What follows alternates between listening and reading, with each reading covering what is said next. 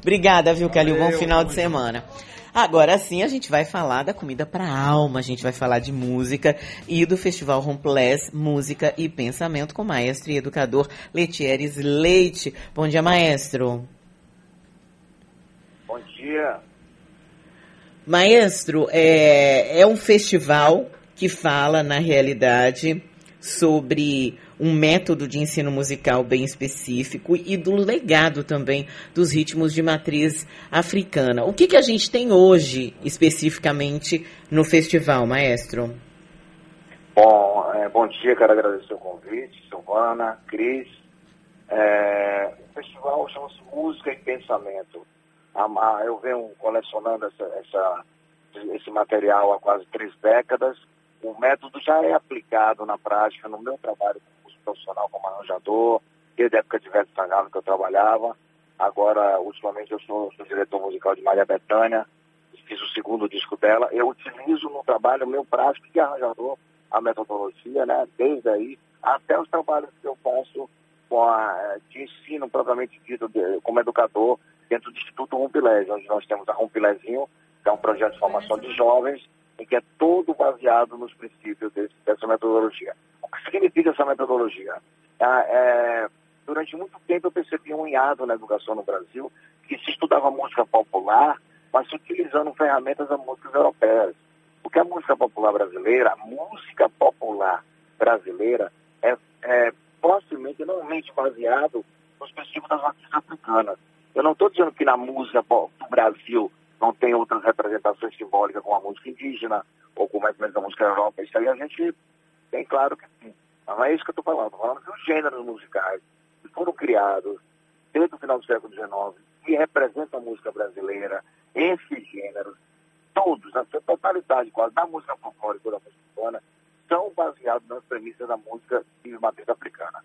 Eu estou falando da música de folclore eh, do congado, do jongo, do samba de roda, que seja, e das músicas urbanas, bossa nova, do rap, do rock brasileiro, que seja do arrocha, do pagode, essas músicas todas da MPB, frevo, maracatu, baião, essas músicas todas são baseadas na cultura africana. Por que que na hora que nós vamos estudá-las, nós não, não utilizamos também das metodologias e ferramentas que essas músicas possuem, né? que são próprias delas? Porque quando vai para uma academia de música, quando vai estudar, a gente se utiliza propriamente das, das ferramentas de música europeia, do qual eu tive a, a, o acesso por, ser, por ter sido um, estudante um conservatório em Viena durante cinco anos, e aí, para mim, fica claro poder fazer essa comparação, por ter tido uma experiência dentro de um conservatório tradicional na Europa, né? Aí, quando eu volto para o Brasil, eu fico sem entender por que a gente não tem essas ferramentas da, da, das matrizes, né? Aquela ferramenta das trocas dos terreiros, da rua, que é a oralidade, que tem um rigor, que tem uma organização em comum acordo com as, as formas europeias de estudo. Essa é a base do método PB. E hoje a sua palestra é exatamente sobre isso, né? Sobre o segmento. A minha palestra, exatamente, é uma prática. Hoje eu vou falar sobre o surgimento do método, como é que eu tive a inspiração, né? As dificuldades como educador é, em não conseguir educar, em achar insuficiente só a escrita, por exemplo, a escrita da partitura. Né? A escrita da partitura não consegue corresponder à realidade da música negra. A, na, a priori, toda a partitura de samba não está correta, o cara está incompleta. Não é por causa que a pessoa não soube escrever ou porque o samba é porque os sinais criados na Europa para a representação gráfica da música não conseguem representar as sutilezas rítmicas que essas músicas embarcam. Eu estou falando da maioria da música das Américas, estou falando da música popular praticamente toda nas Américas, desde a música do jazz, do blues, do rock, é, do, do, da música do rap, da, é, da música popular brasileira, do chorinho, né? Então, a ideia de hoje é fazer um panorama, um panorama do método até uma vivência que vai ser no final da aula. Eu ter quatro momentos, um momento histórico, né, de conhecimento, como eu criei o método, depois eu vou ter exemplos da música popular brasileira, eu vou analisar a música de, de, de vários autores brasileiros, do ponto de vista da, da percepção rítmica, da, do DNA rítmico ancestral, ligando a cultura de matriz africana. E no final, uma vivência.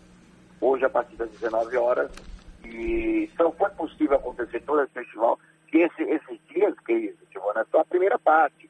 Nós vamos ter ainda o Laboratório Rumpilézinho com convidados artistas, vamos ter a apresentação da Orquestra Rumpilés, vamos ter convidados internacionais fazendo vivência no ano que vem. O, o festival continua. Muito bacana. Só foi possível porque nós ganhamos um, uma, uma, uma premiação da Petrobras, né? a Petrobras Cultural, e, e foi possível a realização desse festival dessa magnitude com convidados internacionais como ontem, professor do, do Senegal, de Cuba, vamos ter também artistas de vários países que estão ligados a, esse tipo de, de pesquisa, de, de, estudo, né?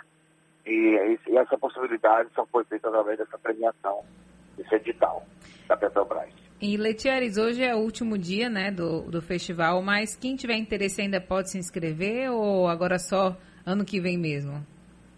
Não, o, a, a, gente, nós mudamos a conduta. Hoje a aula foi tanta procura, foi tanta procura que ultrapassou dez vezes talvez a nossa expectativa e que a gente abriu. Então a, a aula hoje será aberta.